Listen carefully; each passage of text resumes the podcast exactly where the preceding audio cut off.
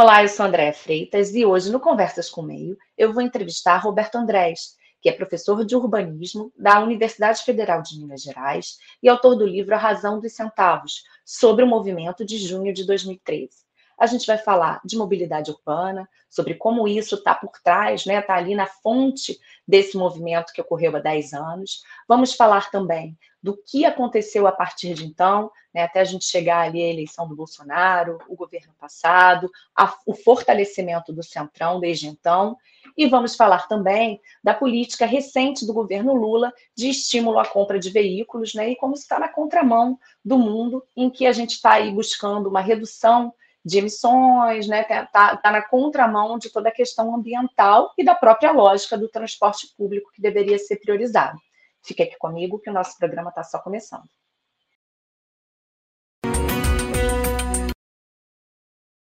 Roberto, eu queria começar a nossa conversa é, pedindo para você explicar um pouco a razão dos centavos, né? Que é o nome do seu livro e para você explicar um pouquinho o que está na origem daquele movimento de junho de 2013, que levou tantas pessoas às ruas é, e motivado inicialmente por uma questão aí de insatisfação com os transportes públicos. Queria que você contasse um pouquinho aí o que está por trás dessa razão dos centavos.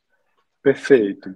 É, primeiro é importante a gente lembrar que revoltas pela condição do transporte, né, pelas más condições do transporte público, elas são é, algo muito profundo né, na linha histórica brasileira e remetem ao período imperial. Então, essa história, inclusive, não é muito bem contada, o que a gente pode analisar é, daqui a pouco a razão disso, mas já em 1880, eclodiu no Rio de Janeiro a, a conhecida revolta do vintém, né, pelo aumento de um vintém na tarifa do bonde, o bonde no Rio de Janeiro, naquela época, puxado por animais. É, e essa revolta foi uma revolta súbita, avassaladora, popular. Né? A elite considerava um vintém, um vintém era sinônimo naquela época, sinônimo de ninharia, de, de nada, um, uma coisa irrelevante e significante. Para a maioria da população, aquilo foi um assinte, né, um peso significativo no bolso delas, e essas pessoas então foram para as ruas destruir os bondes, destruir, matar os animais, atacar os, os condutores, brigar com a polícia. Vários morreram nesse confronto com a polícia. Foram três dias em que o Rio de Janeiro se tornou uma praça de guerra. Isso pegou analistas e classe política de surpresa, abalou a popularidade do governo. Né? No entanto, depois disso, o transporte não foi, não passou a ser tratado como um problema de primeira ordem, que mereceria um serviço público de maior qualidade. Então, ao longo do século XX, é, essas revoltas retornaram. E elas retornavam sempre assim, dessa maneira muito súbita, muito avassaladora, muito incompreendida pela sociedade. Né? Quer dizer, aquela revolta eclodia, uma insatisfação se acumulava por anos, aquela rebelião eclodia, os, os problemas não eram resolvidos e a sociedade, de certa maneira, denegava aquela, uhum. aquela rebelião. Então, essa frase que a gente ouviu em 2013, não é por 20 centavos, é como se ela já tivesse sido dita na história do Brasil uma série de vezes. Ah, esses aí são arruaceiros, esses aí são vândalos, eh, são inconsequentes, esse populacho, né, essa maneira com que a elite brasileira sempre tratou também os problemas dos mais pobres. Então, a gente teve ciclos em 1909 de levantes contra aumento tarifário, em 1930 em Salvador, em 1946 em São Paulo, no Rio de Janeiro nos anos 50. No Rio de Janeiro teve a revolta das barcas de Niterói, que incendiou a instalação da Companhia Cantareira. Depois você tem nos anos 70 e 80 isso explodindo Brasil afora. É, quando chega, então, o, né, a redemocratização ali, final dos anos 80, estabelece no Brasil uma lei que consegue, de alguma maneira, apaziguar essas revoltas por um tempo. Foi a lei do Vale Transporte. Uhum. Quer dizer, ao garantir o Vale Transporte, ainda que pago pelo empregado, né, parcialmente, para uma parte significativa da população, essas rebeliões elas ficaram estancadas ali por 15 anos, até que em 2003, na revolta do Buzu, em Salvador, elas retornaram. Eu estou fazendo esse longo fio histórico, mas uhum. eu acho uhum. importante porque claro. ele, é ele é pouco conhecido. E ele Sem ser dúvida. pouco conhecido, eu acho que é um pouco sintomático de como a gente lidou com 2013. Né? Assim, a gente lidou também denegando as razões da, daquela, daquela mobilização. De 2003 em Salvador até 2013, essa década, ela é uma década de muito, muita organização dos movimentos de luta pelo transporte. Em 2004 e 2005 acontecem rebeliões em Florianópolis, que fazem com que é, esses grupos, principalmente estudantis, ligados ao autonomismo, né, aquele pessoal que se inspirava ali nas, nas disputas da virada do milênio, em Seattle, uhum. etc., é, essa turma passa a se organizar mais e, e, funde, em 2005, o movimento Passe Livre no Fórum Social Mundial em Porto Alegre. Uhum. Esse movimento, então, torna-se né, uma, uma organização federativa com núcleos locais que passa a se organizar pela questão do transporte Brasil afora. É, e ao longo do, né, dos dois governos Lula e do primeiro governo Dilma, a organização desses atores aumentou, outros grupos surgiram fora do movimento Passe Livre também, e a luta deles foi ficando mais intensa. É, por volta de 2011, 2012, uma série de, de, de protestos, mobilizações contra aumentos de tarifa cresceram e foram bem-sucedidos. As razões disso a gente uhum. pode olhar também na, na, própria falta de tratamento do transporte público naquele período. Uhum. Né? Enquanto o país teve um boom de automóveis que prejudica, congestiona o trânsito, prejudica o transporte público, é, a gente não teve políticas para o transporte público. É, de modo que as tarifas, por exemplo, né, isso foi um estudo do IPEA na época, as tarifas de ônibus ali cresceram muito acima da inflação na década anterior a 2013. O tempo de deslocamento em transporte público dobrou em muitas cidades, o tempo médio. Então, em Belo Horizonte, por exemplo, que o tempo era de 36 minutos em 2002, passou uhum. para quase uma hora em 2012. Essa pessoa que está ali vendo a sua, a sua situação de circulação piorar, a cada dia, a cada mês, uhum. ela vai acumulando aquilo, né, com uma insatisfação e ainda olhando para aquela empresa de ônibus como aquele barão do transporte, aquela empresa Sim. blindada, aquela empresa que não tem transparência, que não tem regulação. Então, quando tudo isso explode em 2013, é importante a gente dizer que havia ali um caldeirão borbulhando, só não olhava para ele quem considerava esse tema irrelevante. Mas aquilo estava acontecendo na sociedade. Uhum. Mas não era visto, né? Essa incompreensão, esse denegar que você falou que é tradicional. Então, isso estava ali, mas não, não se percebia de alguma maneira ou não se dava atenção adequada. Quanto mais no momento de excesso de otimismo, né, uhum. com a situação do país, que de fato teve uma série de avanços. Vamos uhum. pensar que o Brasil, desde a, né, a redemocratização, ele teve avanços importantes, estabeleceu o SUS, estabilizou a economia, incluiu dezenas de milhões de pessoas né, né, em estratos intermediários, retirou essas pessoas da pobreza extrema. Né, tudo isso foi em, em ampliação de acesso à educação, à universidade, à cultura, né, o próprio acesso à internet, que foi um movimento uhum. global. Tudo isso também produziu uma geração que aspirava mais.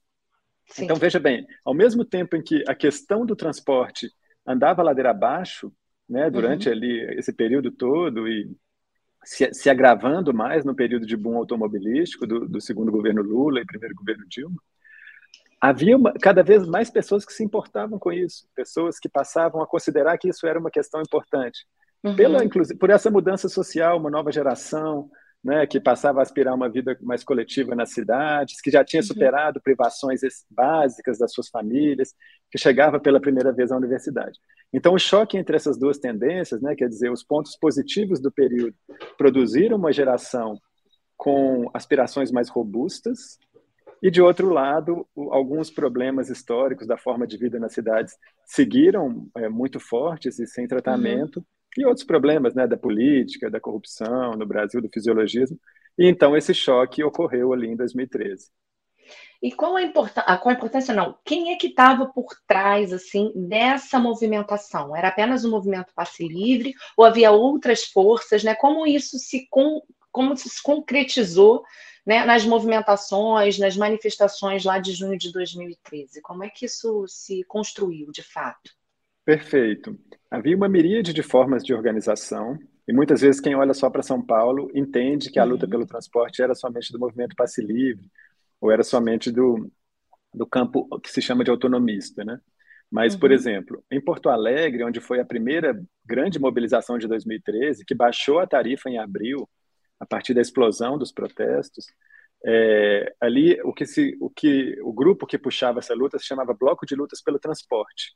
Ele uhum. era composto por organizações autonomistas, também por é, setores de esquerda, de partidos, é, de partidos de esquerda, setor, movimentos sociais tradicionais, movimento indígena, quilombola, era uma, uma, uma, frente ampla mesmo ali de movimentos sociais da esquerda uhum. contra o aumento da tarifa em Porto Alegre. Essa mobilização ficou muito forte, ela teve altos e baixos, de repente ela cresceu ali meados de março. E olha como que é interessante a gente olhar para Porto Alegre para ver já o prenúncio de muita coisa que aconteceu em junho. É, em 25 de março, eu acho, ou próximo a isso, houve uma mobilização contra o aumento tarifário e um secretário da prefeitura decidiu sair à porta da prefeitura para conversar uhum. com os uhum. manifestantes. Não foi uma boa ideia dele. Os manifestantes jogaram tinta vermelha nesse secretário, foi assim muito hostilizado. E obviamente a imprensa passou a dar muita, jogar muita luz naquele caso uhum. e apontando de fato que os manifestantes estavam errados, né? Ao julgar ali. Claro. Né? Ele veio para o diálogo e os manifestantes o hostilizaram. hostilizaram. Então, a, a, a grande né, a narrativa que se seguiu na semana seguinte era muito ruim para os manifestantes. Né? Mostrava que eles estariam né, perdendo a mão, errando a mão, uhum. evitando o diálogo, etc. No entanto, a manifestação seguinte, no dia 1 de abril, ela deu um salto de escala. Ela saiu de 500 para 5 mil pessoas. E é, já se registrava em Porto Alegre, nesse momento, no dia 1 de abril, muitos manifestantes com o rosto pintado de verde e amarelo, muitos manifestantes com a camiseta amarela da seleção, uhum. muitos manifestantes com cartazes de educação padrão FIFA, de uhum. contra a corrupção, de pela questão do transporte. Então isso é muito interessante para a gente ver, porque isso aconteceu depois em junho em São Paulo, com outros elementos, e muita gente viu ali uma manipulação da direita, ou da mídia, etc. É muito interessante ver que isso ocorreu em Porto Alegre, isso está registrado em livros de jornalistas, de relatos de ativistas, em fotografias. Ocorreu em Porto Alegre sem haver essa convocação da mídia. Quer dizer, uhum. parece que havia, que a questão do transporte foi capaz de acionar mais uma vez, mobilizar um manifestante menos politizado, que se solidarizou àquela causa, mas que também trouxe outras causas para a rua e que se somou ali àquele movimento. É, então, havia esses grupos que puxavam, né, respondendo a sua pergunta inicial, e depois em Goiânia, ainda em maio, houve também uma mobilização que conseguiu reduzir a tarifa também. Então, uhum. quando ela aconteceu em São Paulo em junho, e, e, né, e muita gente viu aquilo pela primeira vez, nos dois meses anteriores já havia ocorrido em outras capitais, e no círculo dos ativistas, isso era muito dito. Isso era muito conhecido, esses ativistas circularam, eles viajaram de Porto Alegre para Goiânia, para o Rio, para São Paulo, para BH, nesses meses, para contar como tinha sido a luta, eles trocaram experiências, eles fizeram é, reuniões online. É, então, em São Paulo se dizia muito, inclusive, no círculo dos, dos, ativistas, vamos repetir Porto Alegre, que é algo que mostra que havia, então, né, subterraneamente, em relação ao debate Sim. público, muita coisa se movendo. E essa, essa organização, essa mobilização, ela parte das redes sociais. Como foi feita essa mobilização é, dentro de um cenário que você tem alguns grupos, como você mencionou, esse de Porto Alegre, tem o movimento Passe Livre, mas tem também uma insatisfação geral né, do, do da pessoa que utiliza ali aquele, aquele modal e que está insatisfeita, que sofre todo dia. Né? Como, isso, como isso foi, é, como eu posso dizer, amalgamado ali para que essas pessoas fossem para a rua e se manifestassem, se opusessem àquele, àquele aumento de 20 centavos. Perfeito. É, é muito interessante ver, para o livro eu entrevistei alguns ativistas do Movimento Passe Livre de São Paulo e como eles eram bem organizados. Assim, era uma uhum. organização, inclusive, muito caxias, vamos dizer assim, de planejamento, vamos fazer dessa maneira, distribuição de tarefa, muito trabalho não era nem um pouco espontaneísta a forma de, de atuar deles. Então, acho que de um lado, eles eram muito capazes de mobilizar estudantes, principalmente secundaristas. Era um uhum. movimento que em São Paulo já tinha oito anos. Então, assim, já tinha gente que tinha passado pelo movimento, tinha se formado, virado professor e abria as portas da escola para a mobilização. Eles tinham núcleos em bairros. Então, o MPL de São Paulo não é por acaso que aquilo cresceu também, tomou a escala que tomou. Eles eram muito bons de organização. E naquele momento, também mobilizando pelas redes, né, era muito o Facebook utilizado uhum. naquele momento no Brasil, o que ampliava, e principalmente quando a situação ganhou escala, né, com a forte repressão policial, eles também ganharam muita visibilidade e passaram a mobilizar muito pelas redes. Depois isso traz um outro elemento, né, que a gente pode uhum. passar para essa parte da conversa, talvez, que é partir do momento que a esquerda perde o controle. Né? A partir do momento que há essa grande repressão policial e essa adesão é, muito grande da sociedade, essa grande comoção, outros atores passam a convocar pelas redes sociais. E aí isso traz também uhum. é, outros impactos ali para os protestos. E qual a relação desse movimento que ocorre aqui no Brasil em junho de 2013 com outros movimentos que vinham ocorrendo lá fora, né? Como Occupy Wall Street, o 15M lá na Espanha, enfim, a própria Primavera Árabe. É, qual a relação disso com o que a gente vivenciou aqui, Roberto? Perfeito. É, faz parte do mesmo ciclo. Né? A gente, inclusive, pode olhar para esse ciclo como três etapas, assim, de, da crise política, econômica e social que a gente vive no mundo hoje. Né? Uhum. Eu acho que uhum. essa crise, ela, ela ganha, né, ponto de inflexão, de partida dela está ligada à crise econômica de 2008, quando então gera-se de um lado, impacto na economia de muitos países, de outro, uhum. uma crise do modelo político hegemônico. Né? Ele, ele, deixa de representar a, a sociedade, uma parte significativa da sociedade, como vinha fazendo. É, isso gera, né, já em 2009, os primeiros protestos na Islândia, depois na Tunísia, a, a história da Primavera Árabe, que é uma, um desdobramento desse movimento da Tunísia, né, uma movimentação muito difícil, né, em países uhum. autoritários, uhum. com a imprensa controlada. É, em muitos desses casos, esses movimentos não conseguiram né, derrubar as ditaduras ou refluíram depois, embora na Tunísia a coisa tenha avançado mais. É, e depois a movimentação, principalmente da Espanha, muito conhecida, do 15M, é, dos Estados Unidos, do Occupy Wall Street, e na América Latina também, né, no Chile, uhum. na Argentina, no México, a gente teve uma série de movimentações naquele período. É, parecia que não ia acontecer no Brasil. Né? De alguma uhum. maneira, o Brasil ele contornou a crise de 2008, da perspectiva macroeconômica, com as medidas que, que foram né, implementadas à época, de estímulo à, à, compra de automóveis, à construção civil, né, gastos do governo ali. É, mas talvez isso tenha cobrado seu preço um, um pouco mais adiante. Uhum. Né? E e havia também ali no Brasil, embora a situação fosse um pouco diferente, havia também os setores que estavam nas ruas eram muito parecidos, né? que é principalmente a juventude, uma juventude que a perspectiva dela está um pouco, de, de certa maneira, ela, ela, vinha num movimento de ascensão e de repente essa perspectiva ela se estagna e ela não tem muito para onde ir. Enquanto na Espanha e nos Estados Unidos esses jovens eram muito, né, em grande parte, desempregados, Uhum. Isso faz parte do enigma brasileiro também, porque aqui a gente vivia quase pleno emprego em 2013. Sim. Aqui o, a gente tratava de jovens de baixa remuneração que tinham saído da universidade ou tinham conseguido entrar na universidade. Muitos deles eram os primeiros da, das famílias, dos seus núcleos familiares que chegavam à universidade, que passavam a ter, como eu disse, uma aspiração mais robusta de, de forma de vida nas cidades, de entrega de serviços uhum. públicos, de menor desigualdade. É, e, no entanto, não, não, não, não encontravam isso. O, o governo não era capaz de entregar isso para eles, e também, na perspectiva do emprego, se formavam e iam trabalhar muitos no telemarketing ou em outros empregos é, precari... vão, vão para a área de serviços. Para a área de serviços, receber um salário mínimo e meio, né, que era a média uhum. do, de 90% dos serviços que foram criados no período. Então, o, o, público é parecido, embora o contexto seja um pouco diferente, né, de, de, uhum. desse contexto do, da Espanha, dos Estados Unidos com o Brasil.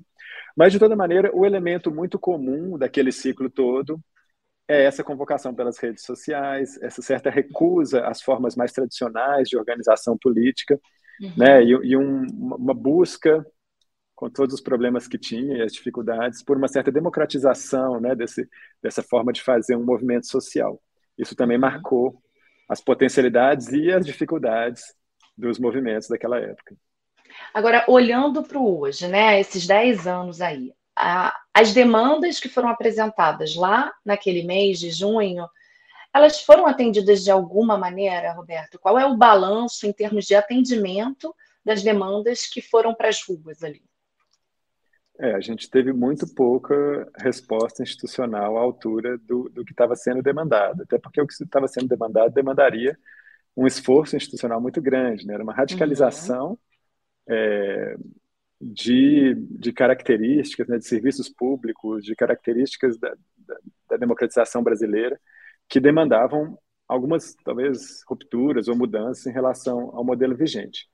É, vamos lembrar essas demandas, porque hoje em dia isso está muito uhum. confundido. Tem muita gente misturando o que aconteceu em 2015 com o que aconteceu em 2013, em 2016 ou em 2018. Esse achatamento. Você falou em alguma, alguma, alguma entrevista sua, né, que é, o mês seguinte a junho de 2013 foi outubro de 2016, não é isso? 18. É. 18. É. Não, não é isso, né? Tem gente fazendo esse achatamento da história uhum. e mas se a gente olhar, vamos olhar de uma maneira muito objetiva para o período. É, pesquisa Ibope em oito capitais brasileiras no dia 20 de junho, né, que era o dia de maior explosão das manifestações, quando todos já falaram, agora não é mais a esquerda, a direita tomou as ruas, não sei o quê, uhum. golpismo tal. Quer dizer, aquele momento em que já não havia nenhum controle é, por parte dos grupos de esquerda que iniciaram os protestos. 37% dos manifestantes disseram que a pauta mais importante por estarem nas ruas era o transporte público. Depois vem a questão do aprimoramento do sistema político, com a uhum. corrupção sendo colocada ali por 24% dos manifestantes. Depois a educação e saúde. Quer dizer, educação e saúde públicas. É, a agenda que estava colocada nas ruas era uma agenda, como colocou a Camila Rocha no artigo dela na Folha hoje, de aprimoramento da Constituição de 88, de uhum. aprofundamento dos serviços públicos, né, incluindo o transporte, que não estava no rol de direitos, e que, inclusive, depois de 2013, graças também a essa mobilização, isso foi um saldo importante. É, foi, foi, foi aprovado o, a, o projeto de lei da Luísa Erundina, que coloca o transporte como direito social no artigo 6 da Constituição, isso foi aprovado em 2015, era um uhum. PL que estava estacionado na Câmara, mas as respostas institucionais a isso, elas não, nós não conseguimos, dentro do nosso sistema político existente, com os atores, né, a maneira como eles estavam, é, trazer respostas efetivas para esses anseios. Também uhum. não estou dizendo que as respostas eram fáceis. Né? Claro. A, a, negociação política ali, o Brasil começava a entrar num problema econômico, que o governo depois dobraria a aposta e ampliaria, é, né, um problema fiscal. Então, é claro que aquilo ali não, não tinha resposta simples, mas é importante constatar que nós não conseguimos dar. Né? Uhum. É, algumas coisas aconteceram. Teve, você teve redução de tarifa em mais de 100 cidades naquele primeiro momento, uma coisa inédita na história do país. No entanto, isso não gerou uma continuada política de melhoria do transporte público. Ao contrário, uhum. esse problema foi mais uma vez denegado, e até hoje você tem muitos analistas que falam: ah, não era o transporte, né? Apesar dessa pesquisa Ibope mostrar na nossa, para todos nós, à luz do dia, que isso era uma uhum. prioridade para uma parcela muito significativa. Agora, tem uma, uma repercussão que eu, que eu gosto de, que eu explorei no livro, que eu gosto que a gente pense, né, me inspirando aí, trazendo como referência pensadores como Emmanuel Wallerstein e David Graeber, esses pensadores vêm dizer que os grandes ciclos de protestos né, pensando nos, nos, movimentos sufragistas, feministas, nos uhum. movimentos por direitos dos mais variados, o movimento negro, os grandes ciclos de protestos desses movimentos, movimento ambiental, eles não produziram historicamente mudanças imediatas. Eles institucionais, eles produziram mudanças de mentalidade. Eles permitiram uhum. que ideias que eram colocadas antes como utopias ou como ideias impossíveis ou fora de lugar, passassem a habitar o senso comum da política, passassem a ser colocadas no tabuleiro. E aí, uma ideia que isso ocorreu, e ocorreu no Brasil de uma forma muito singular, é a própria ideia da gratuidade do transporte da tarifa zero. Então, quando os manifestantes de junho de 2013, o MPL e outros grupos, colocavam suas faixas por uma vida sem catracas, tarifa uhum. zero, eles foram acusados de cabeça oca, de irrealistas, utópicos. Teve gente que brincou, ah, viagem à Disney grátis, eu quero também. Quer dizer, né, completamente fora da realidade isso tudo. Uhum. Hoje a tarifa zero, ela é uma, ela deu um salto no país. Ela saltou de pouco menos, pouco mais de 10 cidades antes de 2013 para mais de 70 cidades nesse momento. Uhum. Né? Essa saiu somente das cidades pequenas e atingiu as cidades médias. A gente tem cidades como Calcaia, no Ceará, com quase 400 mil habitantes, como Ibirité, aqui na região metropolitana de Belo Horizonte, uhum. com quase 200 mil habitantes, cidades que passaram a adotar a política e que têm sido bem tem, tem, atendido bem a população, estão aprimorando e que tem sido bem avaliada pela população.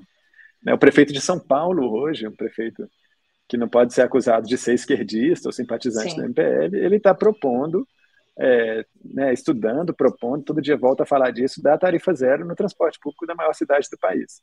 Então, essa mudança de status de uma ideia, né, que é algo que esses historiadores apontam como uhum. os principais resultados de grandes ciclos de mobilização, isso é muito forte no Brasil, no caso da tarifa zero. Uhum. Mas quando a gente olha para as cidades, né, é, esse ponto da tarifa, da tarifa zero, como você está falando, né, foi uma conquista e vem caminhando, né? Houve um aumento significativo. Mas quando a gente olha para a estrutura, principalmente das grandes cidades, como Rio de Janeiro, São Paulo, é, a organização, né, a, a, vamos dizer assim, o privilégio é, do transporte público sobre o transporte individual isso não andou, andou, assim, não houve uma melhoria, não houve um salto nesse sentido. Hoje as pessoas continuam sofrendo, né? O BRT aqui no Rio é, um, é uma situação caótica. Mesmo a linha 2 do metrô, a linha 4 funciona bem. Né, você consegue sentado, consegue ir num espaço adequado, né, é, sendo respeitado, vamos dizer assim, dentro do uso daquele transporte. Mas se você pegar a linha 2, que é a linha que vai para o subúrbio, é, num horário de rush, é uma situação, você já tem que saber de que lado você sai, para você se posicionar na porta daquele lado, senão você vai perder a sua estação, né? É, nesse ponto de vista, você percebe alguma mudança, alguma melhoria, até mesmo em função do que veio ali depois de obra de infraestrutura, de Copa, de Olimpíada, enfim, de alguma forma a gente aproveitou esses momentos também para melhorar o nosso transporte público, Roberto?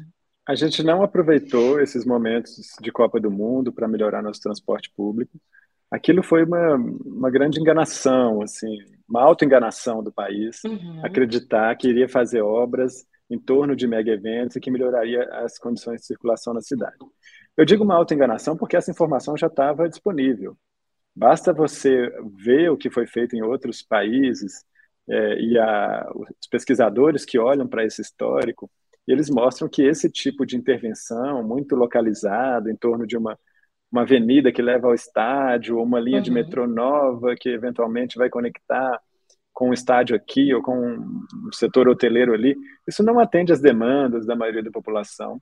Isso não é feito de uma maneira infraestrutural e continuada né, para, de fato, melhorar a mobilidade urbana.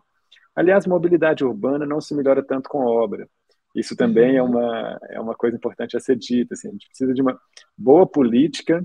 É claro que obras de metrô são importantes, trens, mas com obras rodoviárias, não. E a gente fez muitas obras rodoviárias no país que acabaram estimulando mais o uso de automóveis. Uhum. A gente não avançou nesse debate. E isso é um, é um problema grave, porque quando a gente né, volta a ter um governo progressista, é, depois de, de, um período de tragédia né, no país, e, e esse governo, então, não está dando sinais né, de que entendeu que o problema da mobilidade é um problema que atinge a maioria da população, que é um problema que não é solucionado com o automóvel particular, porque a maior parte da população nunca vai ter brasileira nunca vai ter dinheiro para comprar um automóvel particular uhum. ou para pagar a manutenção, as prestações e tudo que isso demanda. E que também, se todas as pessoas no país circulassem de automóvel, ninguém andaria um centímetro, a gente só consegue se deslocar nas cidades com o trânsito ruim que temos porque 30% das pessoas que usam isso, que é um meio extremamente perdulário, né? ocupa muito espaço, não, não é sustentável como perspectiva universal. E que se nós não priorizarmos o transporte público, mais uma vez, né, você tem uma população, vamos supor que esse governo dê, dê certo, a gente torce para isso, uhum. é, na economia, na política, né, que se acerte os passos aí, também não está simples. É, e que consiga, mais uma vez, promover uma ascensão social de setores que estão hoje na base da sociedade e que, e que chegariam em setores intermediários, de pessoas que estão na base chegariam em setores intermediários. Essa população vai não vai adquirir um automóvel na classe C, no piso da classe C, ela pode até adquirir, se endividar novamente, mas isso não é sustentável né, na perspectiva uhum. da vida coletiva. Essas pessoas vão querer um, um padrão de vida melhor. E elas vão precisar de, de algo que entregue isso para elas. Então, uma política de priorização do transporte público, como a gente deveria fazer no Brasil, infelizmente a gente não avançou e parece que não avançamos também, nem mesmo dentro do campo né, da esquerda, que teoricamente é o campo que se preocupa mais com os mais vulneráveis, e são uhum. esses, então, os, os mais afetados pela ausência de políticas de transporte público. E quando você fala dessas políticas, Roberto, num país do tamanho do Brasil, né, isso tem que ser pensado no âmbito municipal. Como é que é, é para a gente avançar nesse sentido, né? Como isso tem que ser feito? É olhando em cada cidade, vendo como essa organização ela pode ser feita de uma forma mais adequada. Qual o caminho, né, para se chegar nesse mundo aí de um transporte, um, um ir e vir mais tranquilo para a gente? É, a nossa interpretação da Constituição de 88 ela acabou criando um descompasso em muitos, muitos serviços urbanos, no sentido de que nós passamos a interpretar que esses serviços eram responsabilidade dos municípios, mas uhum. sem prover, no nosso pacto federativo, recursos suficientes para os municípios arcarem com esse serviço.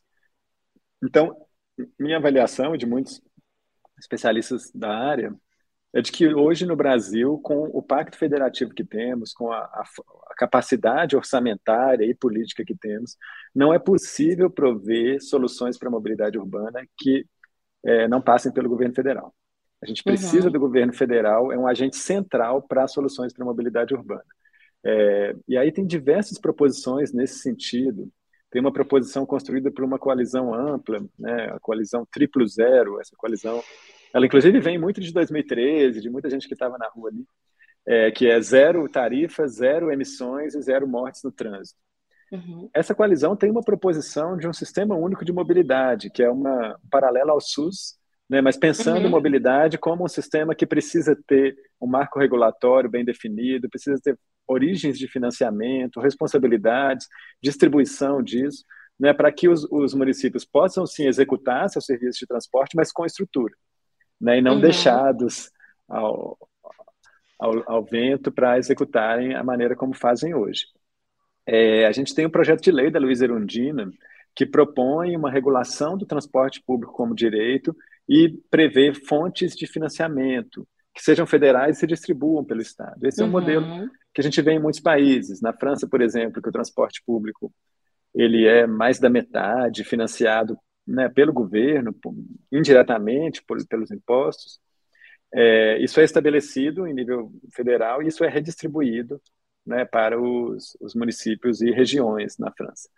Então, a gente precisa do, do governo federal e isso preocupa, porque a gente não está vendo essa, né, essa preocupação, essa priorização pelo governo existente, uhum. inclusive dá o receio né, de que a gente não consiga promover a ascensão social. Como que você promove a ascensão social Sim. de quem passa duas horas por dia no transporte, vai e volta? O salário melhora um pouco, a condição de compra melhora um pouco, mas essa situação não melhora. Uhum. Ou, aliás, ela piora, porque vai chegando mais carro nas ruas e esse trânsito né, vai só aumentando. Como essa pessoa pode, de fato, ascender a um padrão em que ela caiba né, na, na, vida cotidiana, nas cidades brasileiras? É esse, esse conflito que bateu muito ali em 2013. Uhum.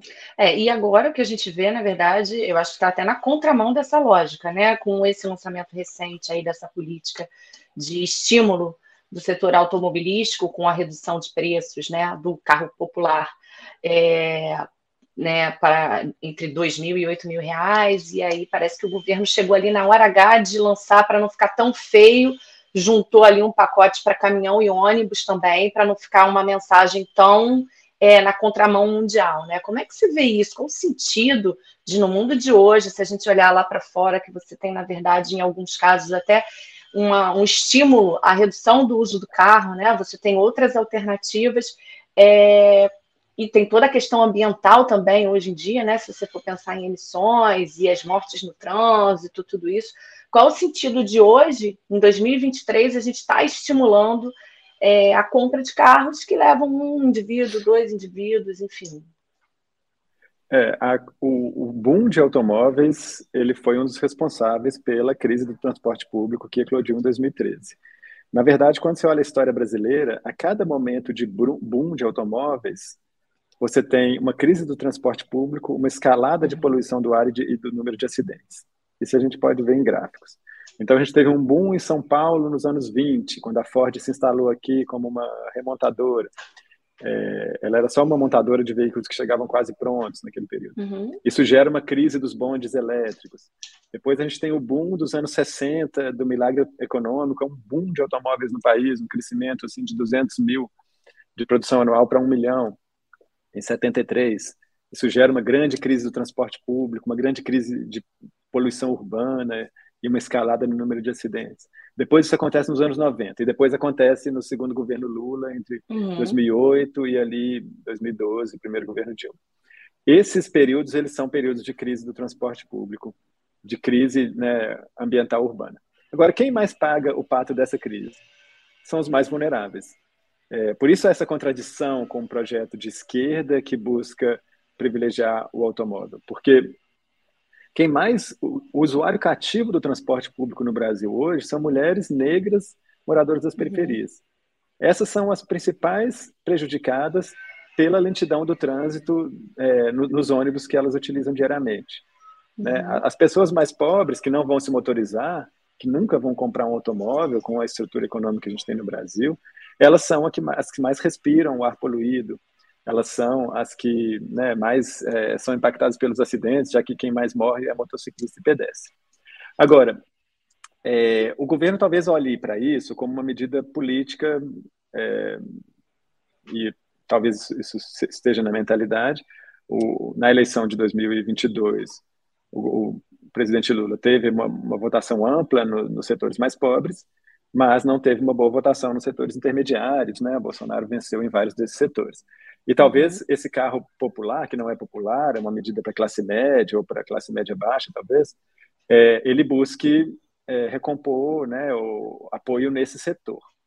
O que é uma medida duvidosa, já que isso já foi feito pelo governo em, né, nos períodos anteriores, e essa uhum. população que, então, veja como esse é um mecanismo de gerar frustração. Né? Você diz para uma população, olha, venha por esse caminho, você vai ascender socialmente, uhum. você vai chegar na classe C, você apelida essa classe C de nova classe média e fala agora, uhum. mas para você ascender, você tem que contratar um plano de saúde privado, você tem que contratar uma escola privada, você tem que comprar um automóvel, você tem que ir para esse padrão aqui da classe média brasileira. Esse padrão não cabe no bolso dessa pessoa. E além do uhum. mais, é uma uhum. armadilha para ela, porque ela mora longe, o, o, o, o, trânsito vai ser grande, vai gastar muita gasolina. Ele é um mecanismo de gerar frustração. Não é à toa que né, essa população não, não se fidelizou, vamos dizer assim, a quem trouxe essas políticas, né, e acabou sendo arrastada para a extrema-direita. Uhum. Então, me parece também uma política um pouco de curto prazista. Né?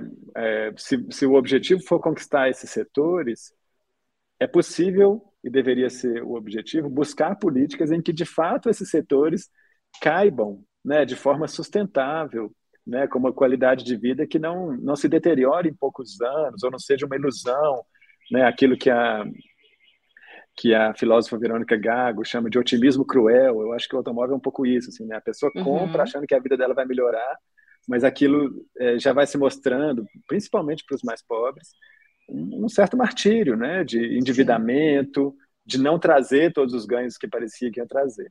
Então, acho que mesmo da perspectiva política, há muitas controvérsias nessa aposta aí do governo. Não sei se eu vou falar uma besteira, mas eu acho que de 13 para cá, a gente viu também aí uma expansão de todas essas ofertas de aplicativos, né? É, e também dos motoboys que levam as pessoas para cima e para baixo. É, queria que você falasse um pouquinho sobre isso, Roberto, porque me parece que é tanto uma alternativa de geração de renda, né? Porque essas pessoas saem às vezes do mercado de trabalho e veem no Uber, no 99, enfim, uma opção de geração de renda. E ao mesmo tempo, muitas vezes para a classe média que não quer se submeter a esse transporte, né?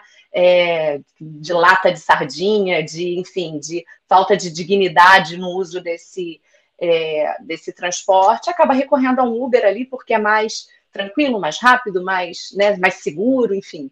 É, queria que você falasse um pouquinho disso também, dessa, desse crescimento dos aplicativos como uma opção de transporte público. Não sei se o termo é adequado usar transporte público para isso, né? Porque acaba que é muito individual também. Mas, enfim, queria que você falasse um pouquinho sobre isso. É muito sintomático que o Brasil seja um dos países com maior taxa de utilização de Uber, e aplicativos similares no mundo. Isso mostra a falência do nosso transporte público, né? Porque a pessoa que, que adota esse aplicativo, ela não está errada, né? Ela está uhum. medindo ali no dia a dia dela o que, que vai trazer melhor custo-benefício para o deslocamento dela. Então, se você tem um ônibus que custa quatro, cinco reais, como na maioria das capitais, se você vai se deslocar em duas, três pessoas, uhum. o ônibus vai ter que as linhas estão lentas, estão passando pouco, você vai esperar 15 minutos no ponto, o outro você vai chamar na hora. Então, quer dizer, todos os cálculos que a pessoa faz para escolher esse aplicativo, ela, elas, eles são sempre comparativos com o outro sistema existente. E ao uhum. termos um sistema, um sistema muito ruim, caro, é, que, que oferece um serviço ruim, né, com linhas cada vez mais demoradas, etc., é, você migra para, quem pode, migra para o aplicativo mais uma vez, não é uma solução sustentável. Né? Quem, quem percorre distâncias maiores, e geralmente quem percorre distâncias maiores, e aí também é um, é um acirramento da desigualdade, geralmente quem percorre distâncias maiores é a população né, mais pobre. Então, uhum. o, o custo do aplicativo cresce ao mesmo tempo que aquela pessoa tem menos recursos para pagar. Então, para ela, para essas pessoas, não é uma alternativa cotidiana e as pessoas seguem refém do transporte público. Mas isso acaba é, sustentando um arranjo é, social, um certo pacto no Brasil, que é o seguinte: enquanto a classe média não usa transporte público, a elite uhum. não usa transporte público no país, esse não, não se torna um problema de primeira ordem, um problema priorizado. Né? Ele uhum. segue como um problema dos pobres. Então, os aplicativos acabam também servindo para isso, assim, para retirar ainda mais né, o, a relevância do, do, transporte público como um problema social, já que uh, quem fica refém dele é cada vez mais somente a base da sociedade, né? grupos os mais vulneráveis. É, é, um, é um, pacto muito excludente, né, que a gente precisa romper. Não quer dizer que a gente precisa proibir esses aplicativos. A gente precisa regular, claro. taxar, com certeza. Eles fizeram lobbies aí para operarem sem, sem pagar impostos, coisas né, muito absurdas. Mas é, a priorização do transporte público e da, dos, dos, modos ativos de mobilidade, né, e melhoria das cidades, redução das distâncias, etc., é a única maneira sustentável da gente tratar com a mobilidade urbana. Agora, voltando lá para junho de 2013, né, e aí a gente olha depois a, a eleição do Bolsonaro, como é que a gente chegou né, daquele, nesses cinco anos, né, de, de 2013 a 2005. Queria que você falasse um pouquinho, Roberto, da se há alguma ligação de fato entre aquele primeiro momento e o que veio depois, que você contasse um pouco essa, como eu posso dizer, explicar um pouco essa, é, essa linha histórica aí, né? Que depois tem 2014, 2015, enfim, queria que você explicasse um pouquinho isso para gente. É, eu tenho brincado que no Brasil é como se depois de junho de 2013 viesse agosto de 2016, né? E as pessoas uhum. estão apagando tudo que tem no meio disso. Né? É uma, uma leitura muito interessada essa e curiosa, porque ela não bate, inclusive, com as leituras que se faz nos outros países. A gente falou de ciclos de, de mobilizações né, de 2011 a 2013, que uhum. ocorreram em diversos países, é, e esses ciclos fizeram parte de uma, de uma linha histórica que a gente falava há pouco. Né? Uhum. Você tem a crise, o momento da crise, ali no final, né, 2008 a 2010, a crise eclode, uma crise econômica, uma crise de hegemonia. Você tem, então, as respostas a essa crise, num primeiro momento, progressistas, um pouco desorganizadas, dos movimentos que estavam sendo capazes de puxar isso, mas todas elas com um viés progressista, de mais direitos, né, de, de romper com essa crise. Essas, essas respostas de mobilizações, elas raramente conquistam mudanças concretas, o que é uhum. normal, né, também. É, nenhuma delas deve ser responsabilizada por isso, não, não, é sobre isso. É assim que se funciona. Né? Quando há conquista, é, isso é mais exceção, diz respeito a uma certa confluência ali entre a capacidade daqueles movimentos e atores políticos capazes de fazer uhum. a ponte com a política institucional. Né? Não é simples, é, e depende muito de outros atores também. E, essas, e esses problemas que seguem na sociedade, essa insatisfação que segue, então ela passa a ser apropriada por atores da extrema-direita, autoritários, é, extremistas, que trazem, então, falsas soluções ou, ou, exploram aquela insatisfação com chave sinal trocado, né? A questão da mobilidade é muito evidente disso. É, em 2013, é, as pessoas pediam melhor transporte público. Circulava muito uma frase que dizia: país rico não é aquele em que pobre anda de carro, é aquele em que o rico uhum. usa o transporte público, país desenvolvido. Né? Essa frase circulou muito naquele momento. É, quando vem esse problema não é solucionado, o mal-estar com, com a mobilidade, com o deslocamento continua na sociedade, o Bolsonaro vem em 2016 fazer uma grande campanha que ele faz nas redes dele, ele já estava crescendo ali naquele momento, contra os radares, né, pela liberdade de dirigir, contra as multas de trânsito. O João Dória vai em São Paulo fazer uma mobilização pelo direito a andar em alta velocidade, mesmo que sugere mais acidentes e mais mortes. Então você tem atores que passam a lidar com o mesmo problema com outro sinal. Uhum. A mídia era extremamente, a mídia hegemônica era extremamente criticada em junho de 2013. Né? De alguma maneira, é possível ver razões ali. Né? A cobertura da violência policial ela foi muito aquém do que, do que deveria. Hoje a mídia ela é criticada né, pelos atores de direita para se uhum. blindarem de críticas, né, para se blindarem do escrutínio da, da imprensa. Então, os problemas continuaram, né, a insatisfação uhum. de fundo continuou e ela foi apropriada por outros atores. Agora, o que aconteceu depois de 2013? Aconteceu o maior ciclo de ocupações de câmaras municipais da história do Brasil, em julho de 2013. Foram uhum. quase 30 cidades em que ativistas ocuparam as câmaras pedindo redução de tarifa, pedindo transparência nas empresas de transporte, pedindo melhoria de educação, etc.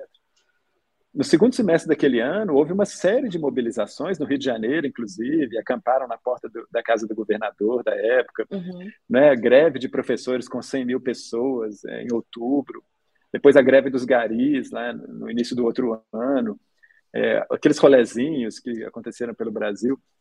Você teve uma série de mobilizações. Aquele foi um período também de explosão de ocupações por moradia. Pouca gente sabe disso, mas é é, havia ali um, né, um caldo de uma revolta. Conseguimos, né? E a população se sentiu empoderada. E há uma explosão de ocupações por moradia que o MTCT de São Paulo consegue explorar e, inclusive, tem um crescimento muito grande ali. A projeção nacional do Guilherme Boulos acontece naquele momento também. É, muito dessa energia, disso que foi feito, que vem depois de junho, é reprimido é, de uma maneira muito forte, né, como repressão policial, mediática, né, muita gente presa. E essa energia que, que popular, que, que buscava seguir como um, um ponto de fuga de, de junho, ela é, então, esmagada. Quando chega a Copa do Mundo, já não resta mais energia. A gente fala pouco também dessa repressão, desse uhum. esmagamento mesmo dos ativistas que seguiram ativos é, né, nas ruas depois de junho. A segunda, o segundo ponto de fuga, a segunda linha de fuga de junho era foi eleitoral. Né? Quem representou naquele momento a, aqueles manifestantes?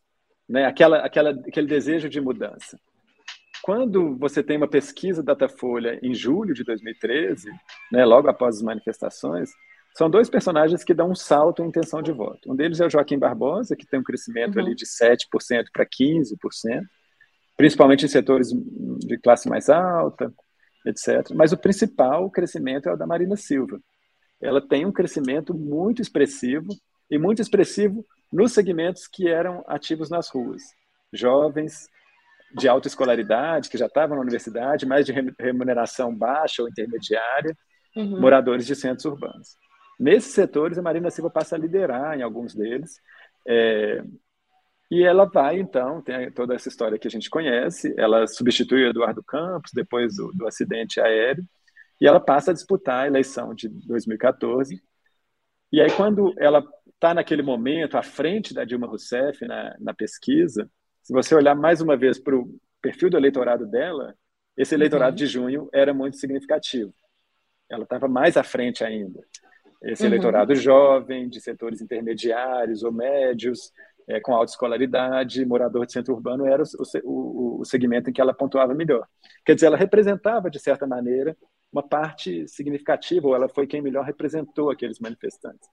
E mais uma vez essa alternativa foi esmagada com uma violência política é, expressiva, né? A gente muitos muitos julgados abaixo da cintura. Então eu gosto de mostrar no livro como o esmagamento dessas duas linhas de fuga criou um vácuo, né? Uhum. Mas o sentimento de um vácuo político, mas o sentimento de insatisfação continuou. Depois ele foi apropriado pela Operação Lava Jato, por novos atores né, do campo da direita, é, por novos atores que foram, souberam mobilizar para as ruas. Mas contar a história sem falar desses dois esmagamentos é uhum. uma maneira também de esconder né, e de, de ligar junho de 2013 a 2015 de uma uhum. maneira que não faz sentido quando a gente olha para os dois períodos. Uhum. É, nesse nesse pós 13, né, no que vem aí depois, é uma das coisas que surgiram, principalmente ali no período da eleição, é, da campanha eleitoral que levou à eleição do Bolsonaro, tinha né, a coisa, não, ele não é político, ele é diferente, né? Um pouco como se, se ouviu em relação ao Trump também, né? Ele é diferente, ele não é que nem os outros. Olhando para o resultado disso tudo, é, em que assim, a avaliação é de que o Centrão que ganhou, né? O Centrão foi o grande vencedor desse processo todo. Não parece uma contradição? Aqueles que escolheram o não político, na verdade, acabaram fortalecendo a política na sua forma mais, né, mais, enfim, é, típica aqui do Brasil, né? O que, que você acha disso, Roberto?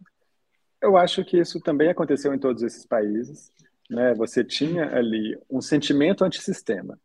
Uhum. O sentimento antissistema não dá para culpá-lo.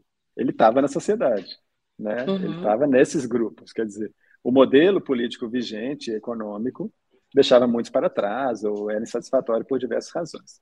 É, esse sentimento antissistema, em alguns lugares, a classe política ou a sociedade foi capaz de dar respostas a ele é, dentro de um viés democrático, dentro de um viés progressista. Esse foi o caso da Espanha. É, uhum no, na Espanha, em 2014, surgiu o Podemos, aquele partido de uma esquerda renovada, que rapidamente ganhou 20% né, do, de cadeiras no Parlamento Europeu, Parlamento Espanhol. É, e depois, em 2015, vieram as candidaturas municipalistas que venceram Madrid, Barcelona, diversas cidades, também pessoas que vinham da, da, da cidadania, da atuação uhum. em movimentos, em organizações, etc. Isso fez com que, inclusive, a extrema-direita na Espanha demorasse a crescer. Ela não cresceu uhum. no mesmo período das outras. Ela está crescendo agora, que, esses, que essa nova esquerda aí está batendo cabeça, está tá em crise, está é, né, tá perdendo sua capacidade de disputa. Esse caso da Espanha, para mim, mostra, fica muito evidente de que o, o sentimento antissistema pode ser apropriado, né? Isso é muito a tese dos, dos teóricos do populismo, Ernesto Laclau, Chantal Mouffe. O sentimento antissistema pode ser apropriado com chaves é, políticas distintas né, que, uhum. que você pode conseguir né, abordar uma parte significativa da população que está insatisfeita. A Marina Silva conseguia, naquele momento de 2014, e o Joaquim Barbosa, né, representar esse, essa insatisfação. Essas alternativas não foram viabilizadas, e depois quem passou a representar essa insatisfação tornou-se né, outros atores, até que então tivemos aquele grande voto de foda-se. Agora, realmente é muito irônico, porque o Centrão era o principal antagonista das ruas de 2013.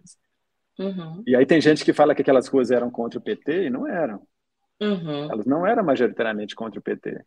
Ah, se, se, no tema da corrupção, o principal desafeto das ruas era o Renan Cadeiros. Não era Dilma, não era Lula, embora houvesse algumas franjas que tratassem deles. Para o livro, eu fiz uma pesquisa, né, um levantamento extensivo, muito muito tempo de trabalho, de análise dos cartazes. Porque os cartazes colocados né, individualmente foram uma marca também desse Sim. ciclo de manifestações, que tem a ver com as redes sociais, né, cada um expressando sua opinião, ao invés de uma organização com a uhum. faixa, né, cada um ali na sua, nessa, nesse modo de atuação. Essa análise dos cartazes, ela mostra que não havia um discurso de extrema-direita significativo em junho de 2013. Os discursos de ódio são oito cartazes e mais de seis mil que a gente catalogou. Nossa. Eles não, não, eram, não eram representativos. O PT uhum. não era o principal alvo das ruas. Não era mesmo. Quem está dizendo isso, tá, isso se vê também nas pesquisas de opinião, Ibope, Datafolha do período. Os cartazes, de certa maneira, eles reforçam essas pesquisas. Uhum. É, o deputado federal Marco Feliciano foi mais criticado em 2013 nos cartazes do que a Dilma Rousseff. Um deputado federal foi mais criticado do que a presidente da República, porque ele tinha aquele projeto de cura gay, né, uhum. que era uma proposta de fato absurda, e que havia uma grande mobilização de uma juventude progressista, da agenda feminista e LGBT, que passou a tê-lo como um grande antagonista quando ele tinha né, vencido a presidência da Câmara, a presidência do, do Conselho de Direitos Humanos, da, da Comissão de Direitos Humanos da Câmara uhum. é, de Deputados, e então ele, ele era o principal antagonista político que recebeu mais crítica nesse banco de dados de cartaz. É, isso tudo para a gente ter uma memória daquele período de que essa insatisfação, esse, esse modo de né, da sociedade se rebelar contra o sistema como um todo, ele pode assumir é, direções políticas distintas. Uhum. E muitas vezes, quando a gente não consegue né, conduzi-lo né, para um, um viés progressista, ele pode sim ser facilmente apropriado por é, figuras extremistas de direita. Agora, sendo o Centrão o principal, é, né, o principal alvo das manifestações de 2013, esse Centrão soube se camuflar, né, trocou o nome de seus partidos, uhum. alguns que chamavam é, siglas, agora chamam nomes, que inclusive tem um que é o Podemos, né? Ele copiou o modelo espanhol, é, e outro chama Avante, e tem vários outros nesse sentido. Tiraram o partido do nome, né? São partidos, partido mas sem o partido no nome. Se o problema é o partido, eles foram lá e tiraram o partido, partido, do nome. É, e com o governo Bolsonaro, que foi um governo de um presidencialismo muito fraco, eles ganharam poder no parlamento e hoje eles são mais fortes do que eram.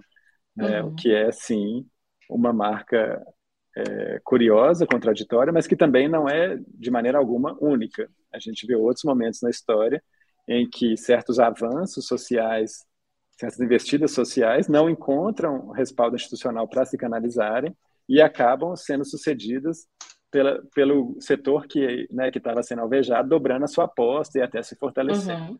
Uhum. Para a gente finalizar, Roberto, hoje, na perspectiva das cidades, né, qual é o maior desafio? Continua sendo a mobilidade? Do seu ponto de vista, quando a gente olha para as cidades, qual é o maior desafio? A gente tem um desafio conjugado entre mobilidade e moradia, que eram dois temas ali, né, um muito forte em 2013, o outro no ciclo em 2013 e 2014. É, mas isso tem a ver com um desenho de cidade que interessa a poucos. É, é importante a gente ver, assim, há uma relação entre é, a cidade que, que, é ruim para a maioria da população e o interesse de alguns poucos é, que conseguem esse interesse por meio da blindagem política. As empresas de ônibus são características disso, as construtoras, as grandes empreiteiras são outras, né, são marcantes.